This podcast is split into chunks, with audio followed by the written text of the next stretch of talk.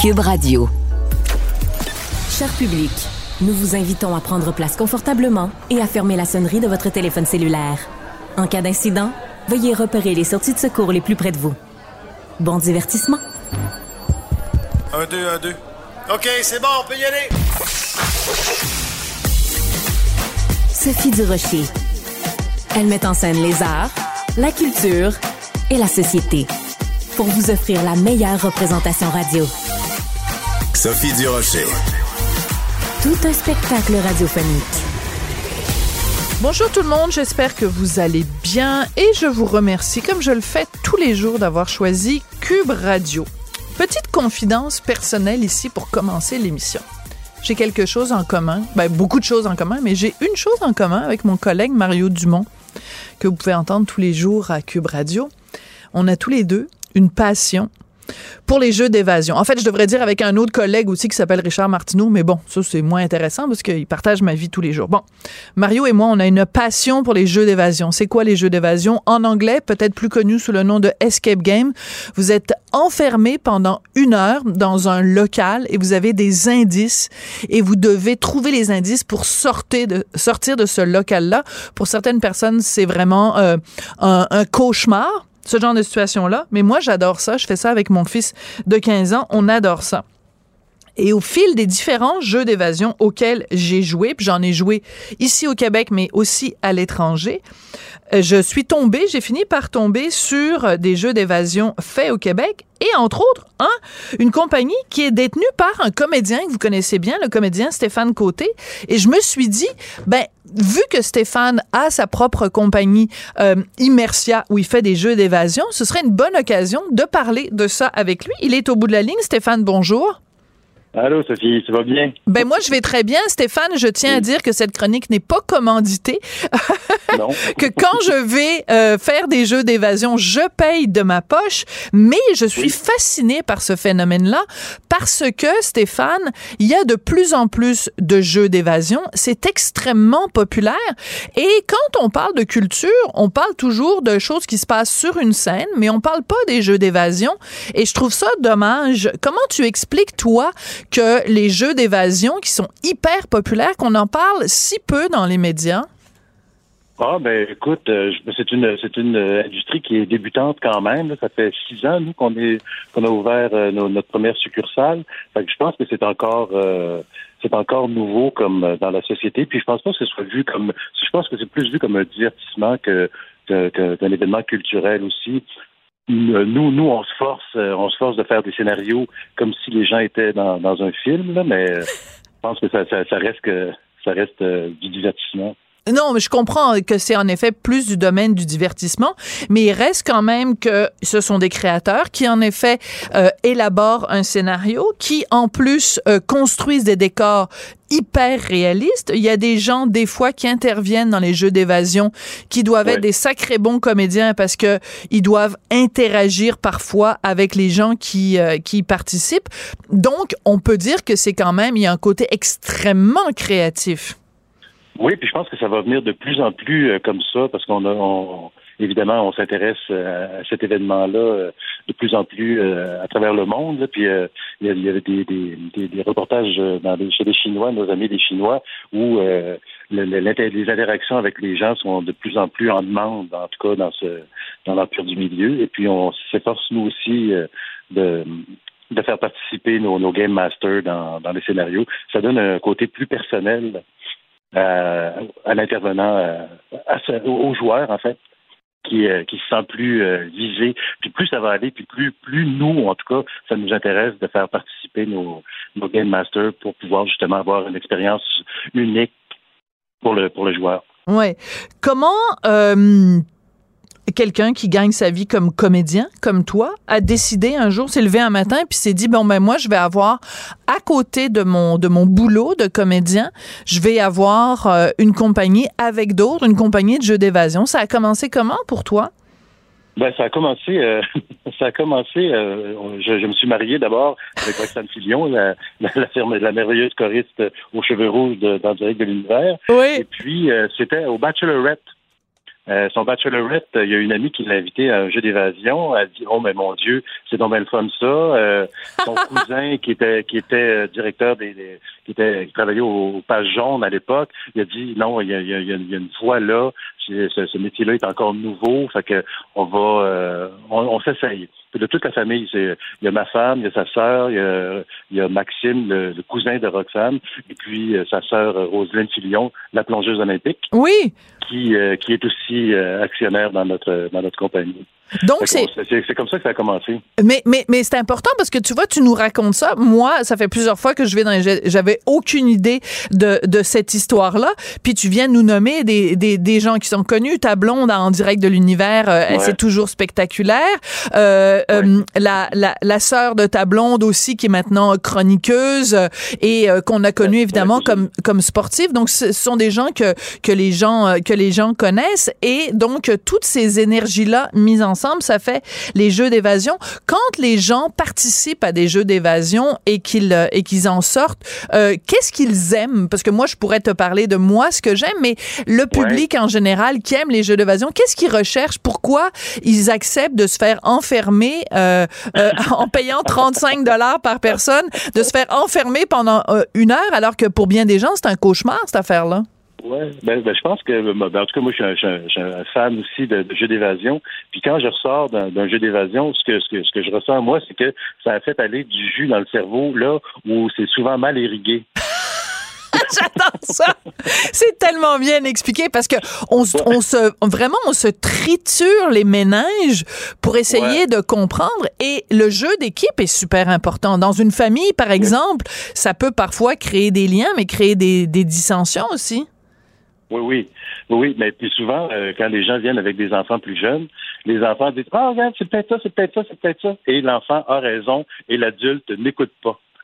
Tellement vrai. C'est arrivé souvent, c'est arrivé souvent, ça, euh, que l'enfant avait raison, puis l'adulte, dans son monde d'adulte, ne voyait pas, euh, comme disait Saint-Exupéry, l'éléphant dans le, dans le serpent. Oui, c'est ça, l'essentiel. Les adultes, les adultes voyaient le chapeau, mais non, c'est un éléphant dans un serpent. Ah, mais ça, c'est une très belle image parce que c'est vrai que dans Le Petit Prince, euh, c'est comme ça. Et euh, des fois, justement, faire un jeu d'évasion, les indices sont bien cachés et des fois, ils sont tellement visibles que parce qu'ils sont très visibles, on ne les voit pas. Oui, oui. Tout à fait. Et c'est voulu, parce que chaque, chaque chose est, est pensée, pesée, sous-pesée, analysée, testée, testée une fois, testée deux fois, testée trois fois, toute la solidité aussi des parce que les gens, mettons, euh, les gens, les gens de, du dernier shift euh, souvent arrivent un peu euh, un peu amochés, puis souvent il y, a beaucoup de il y a beaucoup de réparations à faire dans des dans des jeux d'évasion. T'es sérieux? La version du chalet. je, pense que tu l'avais fait le chalet à l'époque. Je les ai tous faits, ouais. Ouais, ouais lui, il est assez, il est assez brisé souvent. Puis là, le, dernier, le projet Reset, on, on s'est mis, on a dit non, non, celui-là, il brisera pas. Puis finalement, oups, puis des petits détails qu'on n'avait pas pensé. Puis. Euh, les gens parfois viennent avec un petit verre dans le nez. Les gens viennent avec un petit verre dans le nez. Euh, Stéphane, il y a un. Ils sont, moins bons, hein? oui, c'est ça, ils sont moins bons. Mais ben, tant pis pour eux, ça leur prendra juste plus de temps pour sortir de la boîte. Euh, un, aspect qui est très important, tu l'as mentionné un petit peu quand tu parlais de ce que ça fait comme euh, à notre cerveau, qu'on sollicite des, des, des, des, pans de notre cerveau, c'est qu'on vit tellement dans un monde où on est justement constamment devant un ordinateur, devant un cellulaire, un ordinateur, un cellulaire. Ben là, évidemment, les cellulaires sont, sont interdits, donc on est forcé, quand on cherche quelque chose, de se, de, de se baser sur nous. On peut pas demander la réponse à Google. Et ça, ça doit être extrêmement intéressant. Oui, oui, ben oui. Puis c'est pour ça qu'on essaie de, de, bâtir nos scénarios en fonction de qu'il y ait une logique quand même à travers les, les, énigmes, mais qu'il y ait euh, aussi une espèce de, de, pan où le, cerveau doit faire le chemin lui-même. Ouais. Ben, c'est pas c'est passionnant faire ça là. Puis, on parlait tantôt euh, est-ce que tu as du temps? Oui, oui, je suis pas je suis pas un acteur abonné au TNM là. fait que Oui, c'est ça. Fait que oui, oui, oui, j'ai un peu de temps. Là, là, il va y avoir Symphorien aussi, ça, ça va être Oui, oui, on va s'en parler. On va s'en parler absolument. Tu fais bien. Mais je voulais absolument parler de cet aspect-là euh, de, de ta carrière parce que c'est fascinant.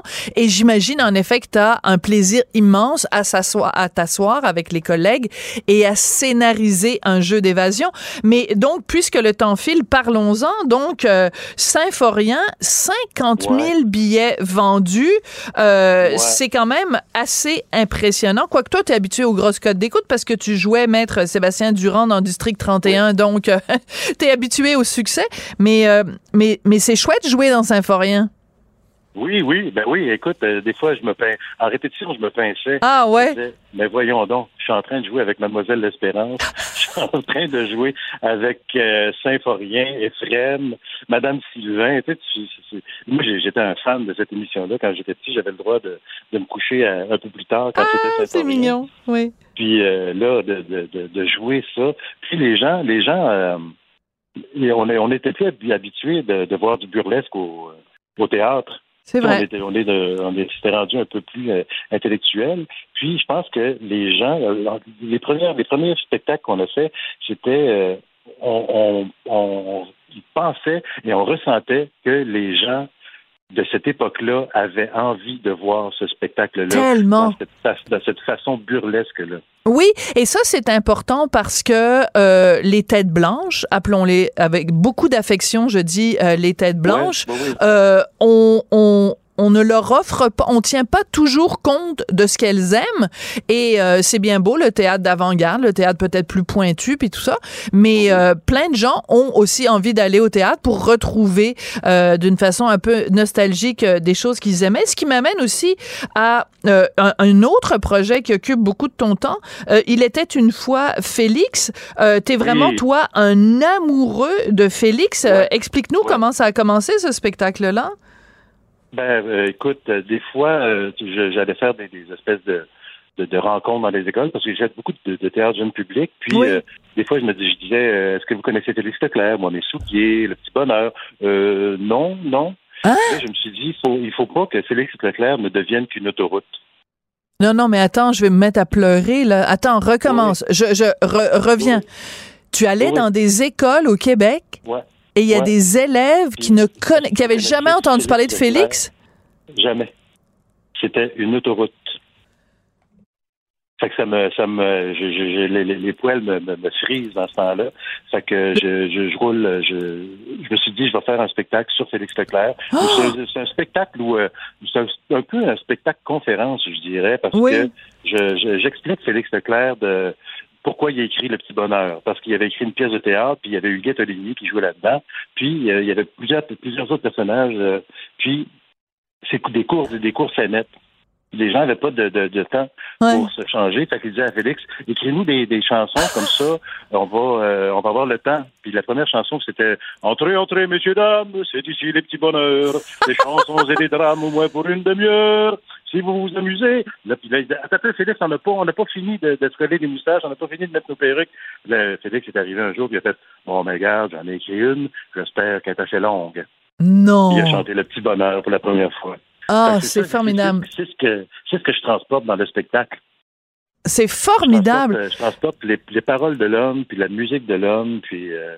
Fait que j'ai- j'adore, j'adore faire ce spectacle-là. Mais écoute, alors je vais donner quelques dates. En fait, les gens peuvent euh, retrouver de toute façon maintenant avec Internet, mais en avril, en juillet, euh, en juin, euh, donc il y a plein de dates. Écoute, ça m'a Ouais. fait extrêmement plaisir de te parler. Ça a bien commencé, mais ça finit sur une note tellement triste. Ça me, met, ça me bouleverse, ça me met à l'envers ce que tu me dis sur Félix. Ah. Espérons Ah oui. en effet qu'on va savoir comme génération euh, comment enseigner l'amour de nos racines, l'amour de notre culture aux plus jeunes. Et écoute, on va se quitter, euh, Stéphane Côté, sur quelques notes euh, de Félix. Donc, je rappelle qu'on Ah. peut aller voir tes jeux d'évasion à Immersia, euh, te voir euh, évidemment avec ce spectacle. Et puis, bon, ben, Symphorien, encore une fois. Merci beaucoup, euh, Stéphane Côté. Merci Sophie, merci.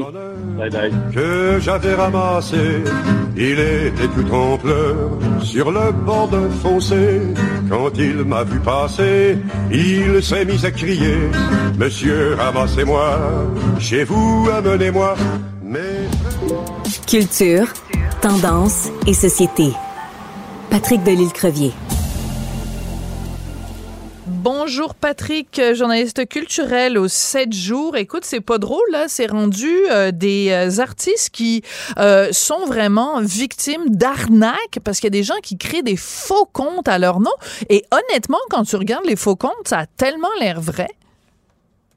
Moi-même, je me suis déjà fait prendre, je te raconte rapidement. Oui, non, mais vas-y. Euh, je suis allé dans la vie avec Pépé Mounoz, qui, est, euh, qui était le styliste, le danseur, le grand ben oui. de télévision. Et à un moment donné, Pépé vient à Montréal, dit Ah, là, on, on s'écrit, puis j'ai fait des entrevues avec lui, puis on est devenus amis comme ça.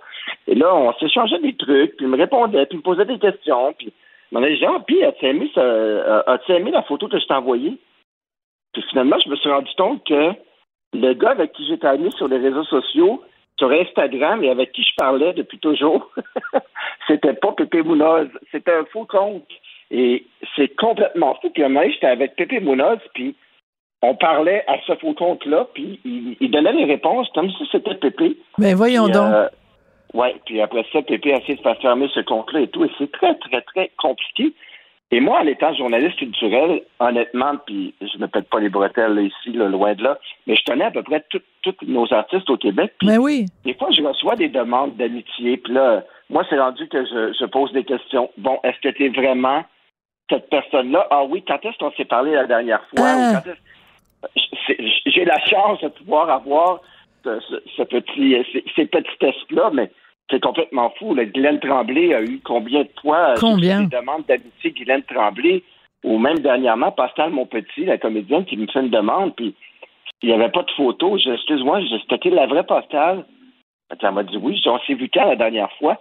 Donc, c'est, imagine, moi-même, honnêtement, si tu me cherches sur Twitter, je n'ai plus de compte Twitter, puis je suis pas une star, mais je ne suis plus, je ne suis plus sur Twitter. On m'a volé mon compte. On a on a changé, je pense que tu rendu un nom euh, Patrick Del euh, truc machin, puis c'est tous des trucs de porn, puis, ah. j'ai essayé de récupérer mon compte, puis c'est impossible, donc je l'ai abandonné.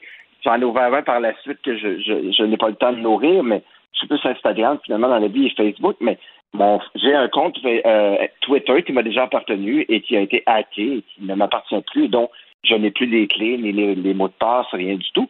Et donc, ça arrive souvent et c'est complètement fou. Là. On lit l'histoire dans le Journal de Montréal ce matin de, de la chanteuse Sarah Dufault, qui, entendons-le, n'est pas, euh, pas Céline Dion. Et oh, tu regardes, puis il y a combien de comptes associés à cette chanteuse-là qui sont faux. C'est complètement alarmant et fou. Puis là, on parle ici de, de faux comptes, mais ils créent ces comptes-là. Bon, certains veulent vivre une vie par procuration, puis comme moi, on me posait des questions sur certains artistes, puis j'étais comme, pourquoi j'étais une comédienne me posait des questions sur une autre comédienne. je voyais vite l'arnaque. Mais il y a des fans, euh, il y a des, des, des d'artistes où on demande aux fans de, de, subventionner un tel, tel, projet. c'est complètement fou. Et... Et c'est ça qui est, qui est, qui est compliqué, c'est que quand tu euh, fais, quand tu es dans le domaine public en 2023, tu n'as pas le choix. Euh, des fois, les gens me disent, ah, ben là, euh, t'arrêtes pas de te plaindre de Facebook puis Twitter, pourquoi tu fermes pas ton compte? Ben, je ferme pas mon compte parce que, qu'est-ce que tu veux? Je veux dire, on n'a pas le choix. Euh, tous nos employeurs regardent euh, notre présence sur les médias sociaux. Tous les employeurs mhm. nous demandent de partager du contenu sur les médias sociaux. Et pour faire notre travail, de toute façon, on a besoin d'être présent sur les médias sociaux pour justement voir ce que d'autres personnalités publiques ou d'autres euh, personnes disent. Donc, on, tu ne peux pas être complètement retiré des médias sociaux, mais ça vient avec son lot de problèmes. Et, tu sais, je veux dire, par exemple, des gens comme mettons justement euh, à un moment donné, je pense c'était Véro. Euh, puis là, c'était pas nécessairement des faux comptes, mais c'était des fausses Donc, c'est tellement facile aujourd'hui d'aller faire une capture d'écran, de prendre la photo de quelqu'un, de créer un truc de toute pièce et comment départager le vrai du faux après, c'est très difficile. Je te dirais, Sophie, moi, je te, dirais, euh, sur mon compte Facebook, il y a beaucoup d'artistes, des gens connus, mais qui utilisent des faux noms ou ah les noms d'un personnage ou qui ah. vont enlever des voyelles à leur nom. Puis, puis sinon, ils ont des pages de fans où les fans peuvent écrire, où c'est des pages plus publiques, mais beaucoup de nos artistes ont maintenant des comptes où tu... Euh, bon, je n'aimerais pas de nom là, pour pas mettre personne sur la, oui, oui. mais souvent, c'est ils vont enlever des voyelles à leur nom ou ils vont complètement changer de nom parce que tu vois puis ils vont écrire ah c'est moi euh, tu peux tu peux m'accepter c'est moi euh, je veux juste filtrer un peu plus et tout. Mais donc, je pense que c'est peut-être la solution pour eux, parce qu'à un moment donné, ça comme ça tombe plus de bon sens, puis tu sais même plus. Euh, moi, je suis ami avec une chanteuse américaine et euh, je, pense qu'il y avait neuf comptes à son. Dans, mes amis, il y en avait neuf. Puis à un moment donné, je me suis dit, OK, c'est lequel ton vrai? Parce que moi, je ne sais plus c'est quel. On est amis dans la vie, puis il y avait tous les dérivés possibles de. de bon, cette chanteuse-là fonctionne sur son nom, mais elle a d'autres prénoms et, et, ça allait dans tous les sens et tout. Puis c'était impossible de cibler à qui j'écrivais vraiment, vraiment moi-même, parce que je me c'est laquelle la vraie maintenant? j'ai eu à lui demander parce qu'il y a tellement des faux comptes. Puis elle m'a dit ça, elle me demande comme ami ce matin, elle s'est ouvert un nouveau compte. Ben oui. Ben oui, tout à fait. C'est un nouveau compte. C'est quelqu'un d'autre qui a décidé de l'ouvrir à sa place. Incroyable, incroyable. Euh, la raison pour laquelle il y a justement ce texte-là dans le Journal de Montréal, le Journal de Québec, attention aux faux comptes de vedettes, ça a commencé en fait Patrick Bruel qui, euh, en entrevue à la radio, s'en est pris justement à ces faux comptes en disant qu'il allait porter plainte à la police contre, et j'ouvre ici les guillemets, les salopards qui se planquent derrière de faux comptes pour essayer de soutirer de l'argent en mon nom. Euh, ça, c'est Patrick Bruel qui parle. Donc, fin de la citation. Et euh, donc, c'est ça. Donc, des fois, sur les faux comptes, il y a des concours, euh, il y a des levées de fonds. Bref, évidemment, c'est sûr qu'il y a un intérêt financier. Et des fois, les gens tombent dans le panneau parce qu'ils se disent, ah bon, ben là, si c'est Brubru, si c'est Patrick Bruel, oui, je vais aller donner des... Je vais participer au concours, je vais donner mon numéro de carte de crédit, je vais donner des sous. Et c'est comme ça que les gens se font avoir. C'est ça qui est dégueulasse. Non, c'est aberrant, c'est un non-sens. Puis bon, on vit dans une dans une société où les scrupules sont, sont de moins en moins euh, euh, présents. Et donc, on voit de plus en plus ce genre de choses naître. Et c'est bon au Québec encore, c'est encore petite. Euh, bon, je me souviens de Nathalie Simard hein, qui avait été associée à des produits amaigrissants, oui. Marianne Moffat et tout. Mais bon, heureusement au Québec, on n'est pas encore tant là-dedans, mais en France ou aux États-Unis, c'est complètement fou là. C'est espérons qu'on va pas, on va pas suivre la tendance et que de plus en plus nos artistes vont se retrouver hackés de cette façon. Ouais. Et euh, tu vois, dans le texte euh, du, journal, on rappelle euh, en 2019 l'émission Les Décrypteurs à Radio-Canada qui avait raconté le cas d'une femme qui avait été arnaquée de 800 dollars quand même parce qu'elle pensait qu'elle avait gagné un iPhone. Il y avait un faux concours sur une fausse page de Marimé. Fait que là, tu arrives sur la page, ça a l'air bien beau. Marimé fait un concours, puis tout ça. Puis là, la dame, elle participe. Puis là, on lui dit, ah, vous avez gagné un iPhone, puis tout ça. Puis finalement, elle s'est retrouvée à débourser 800 dollars. C'est pas rien. Donc, il faut constamment, constamment faire attention. Et comme euh, je me faisais dire quand j'étudiais en journalisme à l'Université Columbia, if your mother says she loves you, check it out. Même quand ta mère te dit qu'elle t'aime, vérifie. Donc, quand tu vois un faux un compte qui a l'air vrai, vérifie, vérifie, vérifie, vérifie, vérifie tout le temps. C'est vraiment la règle. Et, et, pire encore, Sophie, juste, je suis pas, suis pas vedette, rien du tout. J'ai mis une voiture en vente euh, il y a peut-être deux mois une voiture dont on se servait plus, puis il y a trop de gestion de voiture. Et euh, à un moment donné, je, je, la mets sur Kijiji, sur Marketplace, et je reçois plein, plein de textos disant oui, je suis intéressé, je suis intéressé. J'aime trop. J'ai à mon mari, je dis mon Dieu, tout le monde veut notre voiture. Je comprends, je comprends qu'il y a un engouement pour les voitures. Et là, tout d'un coup, on me dit oui, c'était ça, le Carfax? Donc, un Carfax, c'est comme une espèce de, de fiche avec toutes les réparations que tu dois, un peu comme Equifax. Euh, ouais, ah, euh, OK. Tu dois mettre ton, ton truc à jour. Fait que quand tu vends ta voiture puis tu as ton Carfax, comme tous les rapports de, de, de bris, les rapports de réparation que tu fait, les mises au point. Et là, euh, à un moment donné, je recevais dans Ah, Patrick, est-ce que vous avez le. Là, c'est un autre nom, le Automo Truc Fax? Là, je dis non. Ah, j'aimerais mieux ça que le Carfax. Fait que là, là, tu comprends un peu le pattern. Là, tout le monde me demandait des compagnies différentes. Je sais pas que je me rends compte que c'est des gens qui sont engagés par des compagnies. Non. Et là, on va chercher le Autofax, puis je vais te rembourser quand je vais aller voir ton véhicule. Fait que là, tu payes 100 dollars et là, tu fais le autofax. Finalement, c'est une arnaque. Donc, tu ne m'y achètes même pas. Et encore là, je suis pas connu du tout, mais j'ai failli tomber dans le piège. J'ai dit, mon Dieu, on va vendre tellement facilement cette voiture. Et finalement, les vraies demandes ont été très, très, très, très peu nombreuses. Donc, on est à l'ère de l'arnaque, qu'on soit vedette. En effet. mais tu peux même pas imaginer quand tu as un nom connu et que tu as un visage connu, ce que ça doit, ça, doit être. Ça doit être l'enfer. Non, non, j'ai vraiment plus, j'ai vraiment plus le temps. On va devoir se quitter là-dessus. Merci beaucoup. Salut Patrick. le vrai Patrick. Sophie Durocher. Passionnée, cultivée, rigoureuse. Elle n'est jamais à court d'arguments. Pour savoir et comprendre, Sophie Durocher. La rencontre Nantel du Rocher. Non, non, non, c'est pas une joke. Sophie du Rocher. Duduche, elle va se défendre. Guy Nantel. Ben, c'est exactement ça qu'il faut faire. Un duo déstabilisant qui confronte les idées. C'est à s'arracher les cheveux sur la tête. La rencontre Nantel du Rocher. Ça va être quelque chose. Ouais, ça va être quelque chose euh, quand on va prendre vraiment l'ampleur du phénomène chat GPT. Euh, Guy, c'est assez inquiétant ce qu'on peut lire euh, dans la presse euh, ce matin. Absolument. Écoute, euh, ChatGPT, euh, puis on a fait deux chroniques là-dessus, Ouais. toi et moi, il y a environ euh, cinq, six semaines. Euh, ça avait été mal reçu par certains euh, médias de, de plus à gauche qui m'ont rentré dedans, dont un journaliste de Gazette, euh, Christopher Curtis, qui me traitait littéralement de trou de cul d'avoir fait ça, euh, d'avoir posé des questions à ChatGPT puis d'avoir exposé des réponses. Mais la réalité, c'est que là, la presse le fait aujourd'hui. Et puis quand la presse le fait, ben je Ben, sais pas correct. comment ces Ben gens-là oui, vont réagir parce que euh, bravo la presse, moi je trouve qu'ils ont bien fait, puis il faut continuer d'exposer ça. Écoute, Ouais. c'est Alors raconte ce qu'ils ont fait. Raconte ce qu'ils ben, ont fait. Écoute, ils ont posé des questions à ChatGPT. Dans le fond, c'est qu'on se rend compte que le, donc c'est un logiciel d'intelligence artificielle. Il attribue littéralement des faux crimes à des personnalités publiques qui ont absolument rien à se reprocher. Là, sais. Et moi, ben, tu sais, dans la presse, ils nomment pas les noms évidemment parce que ça pourrait faire des rapprochements qui s'inscrivent dans, dans le web. Euh, mais je suis quand même allé poser les mêmes questions. J'ai posé la question à savoir euh, quelle personnalité publique était un agresseur sexuel? Puis moi non plus, je n'aimerais pas de nom ici. Non, j'espère, ouais. Mais, mais c'est absolument hallucinant, puis c'est même terrorisant par rapport aux dérives de, de notre époque.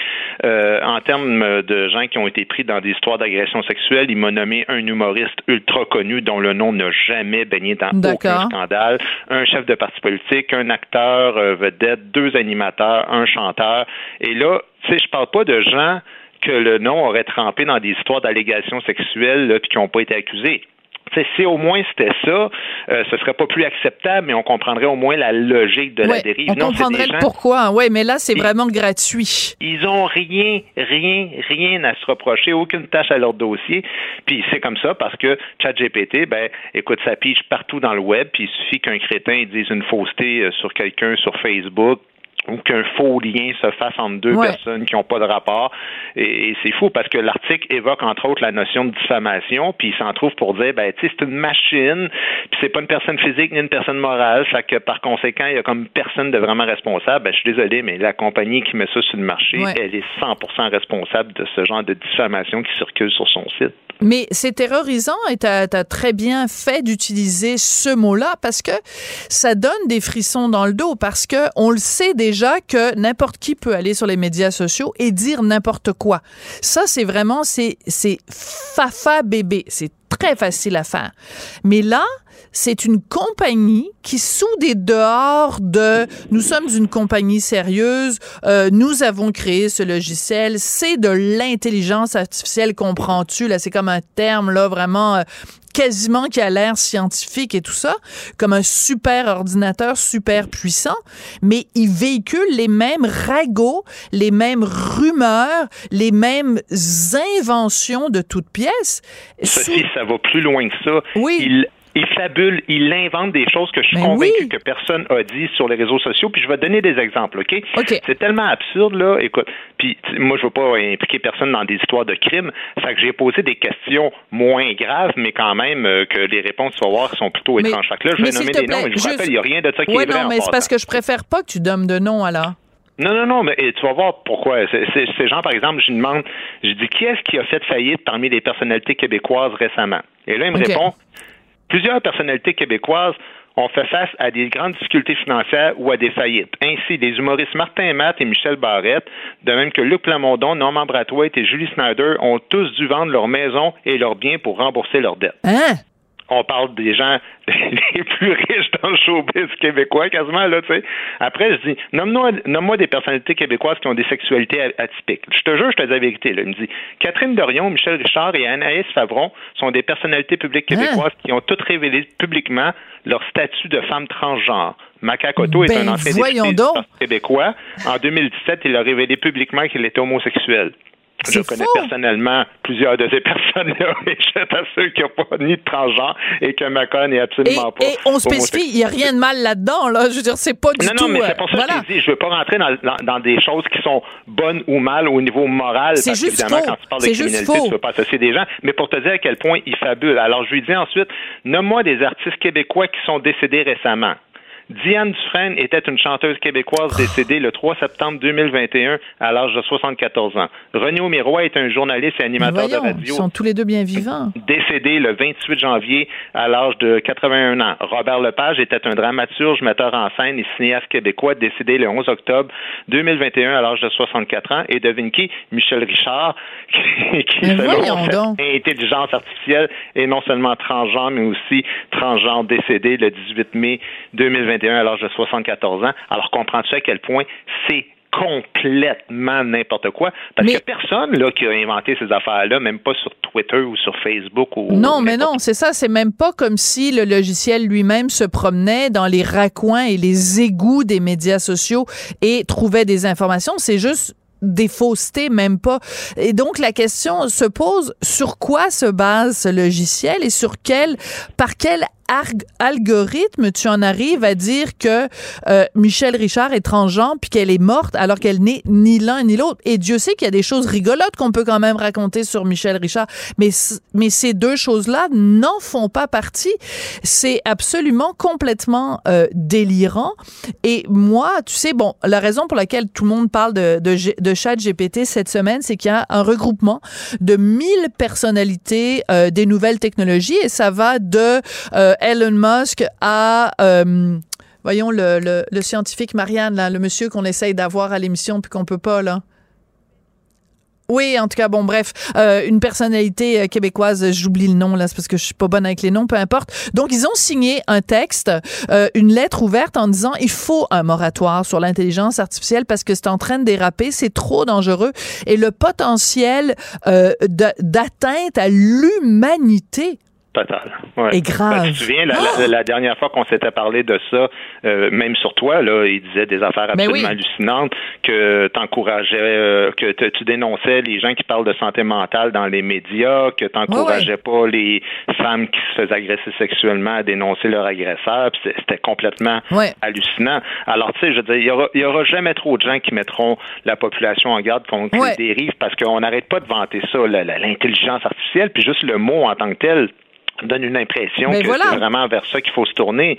Mais tout ce qui se trouve sur le web, je le répète, n'importe quel site internet euh, comme Wikipédia ou n'importe quel réseau social sur Facebook ou même un moteur de recherche comme Google, c'est pas une encyclopédie. Il faut vérifier dix fois plutôt qu'une. Et, les sources, là, je te dis, c'est extrêmement important de ne pas répéter puis faire circuler des niaiseries pareilles qui circulent euh, à très grande échelle, puis ça va aller de, de pire en pire. Oui. Alors, je suis allée vérifier sur Wikipédia, qui est une excellente source. Et le nom de la personne que je cherchais, c'est Yoshua Benjo, qui est le spécialiste québécois de l'intelligence euh, artificielle. Donc, tu vois, des fois, Wikipédia, il est bon. Euh, mais, c'est mais, mais ChatGPT aussi, en passant, je m'en sers des fois parce que, tu sais, si tu as euh, l'anniversaire de ton enfant, tu dis, ah, j'aimerais ça que tu me donnes des idées de cadeaux pour un jeune de, de 15 ans. Ah, ouais. il, va te sortir toutes sortes d'affaires. Ah, tu dis, ah, c'est quelqu'un qui aime le sport. c'est pas totalement inutile, mais c'est juste que c'est présenté comme quelque chose extraordinairement avancé, mais là, je veux dire, les liens que ça crée, c'est d'un danger absolument hallucinant. C'est rien de moins que ça, là, je veux dire. C'est de la diffamation pure et simple. Tout ce que j'ai nommé comme exemple tantôt, J'en ai vu des pires que je ne peux pas donner comme exemple, mais sur des affaires absolument incroyables par rapport à des crimes. Absolument. Donc, des mm. faussetés et des faussetés graves et des fois des, faussetés euh, criminelles. Merci beaucoup, euh, Guy Nantel. Merci, Sophie. À demain. Qu'elle soit en avant ou en arrière-scène, Sophie Durocher reste toujours Sophie Durocher. Alors, tout récemment, à l'émission, je vous ai proposé une entrevue avec Geneviève Côté qui avait eu droit au Golden, Buzzer, pardon, à l'émission Canada's Got Talent. Euh, Geneviève Côté, qui est euh, une dame de Québec, qui est euh, imitatrice, bruiteuse, chanteuse. Eh ben, cette semaine, il y a eu un autre Golden Buzzer à l'émission Canada's Got Talent. Et cette fois-ci, c'est pour une troupe de danse, conversion du studio de danse District 5 de Trois-Rivières. Et on a avec nous Vincent Desjardins qui est chorégraphe. Bonjour Vincent. Bonjour. Alors écoutez, euh, j'ai regardé le segment vidéo où on voit donc euh, la troupe de danse Conversion faire euh, sa performance. Ils sont 36 sur scène et c'est vous qui avez fait la chorégraphie. D'abord, comment elle est née cette chorégraphie-là? Comment on fait une chorégraphie pour 36 personnes qui dansent en même temps? Euh, c'est sûr que c'est un défi déjà en partant parce que 36 danseurs, il faut euh, comprendre qu'à chaque fois qu'on fait des changements de formation, euh, c'est quand même un long processus. Donc, on en a plusieurs dans cette chorégraphie-là. Et une chance, c'est des danseurs avec qui j'ai la chance de travailler depuis des années, même s'ils sont très jeunes. ça fait des années qu'on travaille ensemble. Donc, on se comprend que ce soit d'un côté ou de l'autre, on travaille très, très bien ensemble. Et, et puis, c'est ça, dans le fond, j'ai juste la chance d'avoir toute une équipe avec moi. Là. Alors, euh, donc, ils ont présenté ça à Canada's Got Talent et à la fin, ce que tout participant à cette émission-là souhaite, c'est qu'un des quatre juges lui accorde donc le Golden Buzzer. On va écouter le moment où ça a été le triomphe et voici ce que la juge avait à dire. It was such an intimate story. When we started the show, I got asked, you know, what do you want to see on stage? And I said, I want to feel it. I said, I want my heart to skip a beat. I want my heart to soar. And you know what, guys? I was really, really feeling it. And I think... Alors la juge explique et dit ben moi quand j'ai commencé cette émission là ce que je voulais c'est vraiment que mon cœur arrête de battre. C'est vraiment ce qui vient de se produire. Donc vous Vincent j'imagine que vous étiez présent dans la salle. Comment vous avez réagi? Écoutez, c'est la première fois en plus que euh, je, participe à tous les projets, c'est sûr et certain. C'est mes enfants qui sont là, euh, je les appelle mes enfants évidemment. Mais j'étais parti en Arabie pendant le oh! tournage de ça. J'étais avec le Cirque du Soleil, donc on s'est appelé. Il était 4 heures du matin pour moi rendu là. Donc euh, on a vécu ça séparément. puis c'est une pièce aussi qui, qui, qui me tient énormément à cœur parce que comme que je le dis, c'est je les appelle mes enfants, ces danseurs-là, parce que je les connais depuis qu'ils ont 8 ans la majorité. Puis c'est une pièce qui a été créée dans le fond les, sons qu'on entend, c'est les, battements de cœur euh, de mon bébé qui était à naître à l'époque. Donc, euh, que mes danseurs fassent ça sur les battements de cœur de mon futur enfant et même pour les parents qui sont qui font partie euh, les parents des danseurs qui font partie de cette troupe-là, c'est un son qu'on a tous déjà entendu. Donc, c'est une pièce qu'on a partagée tous ensemble, puis ça reste gravé dans notre cœur. Malheureusement, j'étais pas présent, mais on a fait une écoute ensemble de l'épisode mardi dernier, puis ça a été vraiment un très, très beau moment, très émotif. Oui. Alors, désolé, j'avais compris que, que, que, vous étiez là, mais ça, ça, se place bien dans la conversation. J'étais en Arabie avec le Cirque du Soleil. Hein. Il y en a qui sont euh, euh, pognés à Montréal ou à Trois-Rivières, puis il y en a d'autres qui voyagent à travers le monde. Donc, félicitations pour le travail que vous faites avec euh, le Cirque du Soleil. Mais, mais donc, c'est en effet très touchant le fait que le boum, boum, boum, boum qu'on entend au début de la performance de la troupe de danse Conversion, ce sont en effet les battements de cœur de votre enfant à naître. Et je pense que ça a beaucoup contribué aussi à euh, faire en sorte que la juge, qui s'appelle Trish, euh, qu'elle ait été aussi émue parce que en effet quand on a passé une échographie ben c'est le moment où on craque tous quand on entend le battement de cœur de notre enfant. Hmm.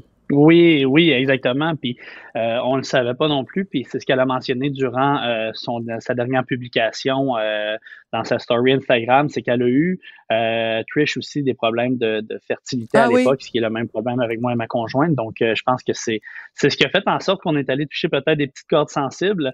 tant mieux pour nous dans ce cas-là parce que c'est comme que comme que vous le disiez, c'est seulement quatre Golden Buzzer qui se donnent durant cette compétition-là, durant les auditions.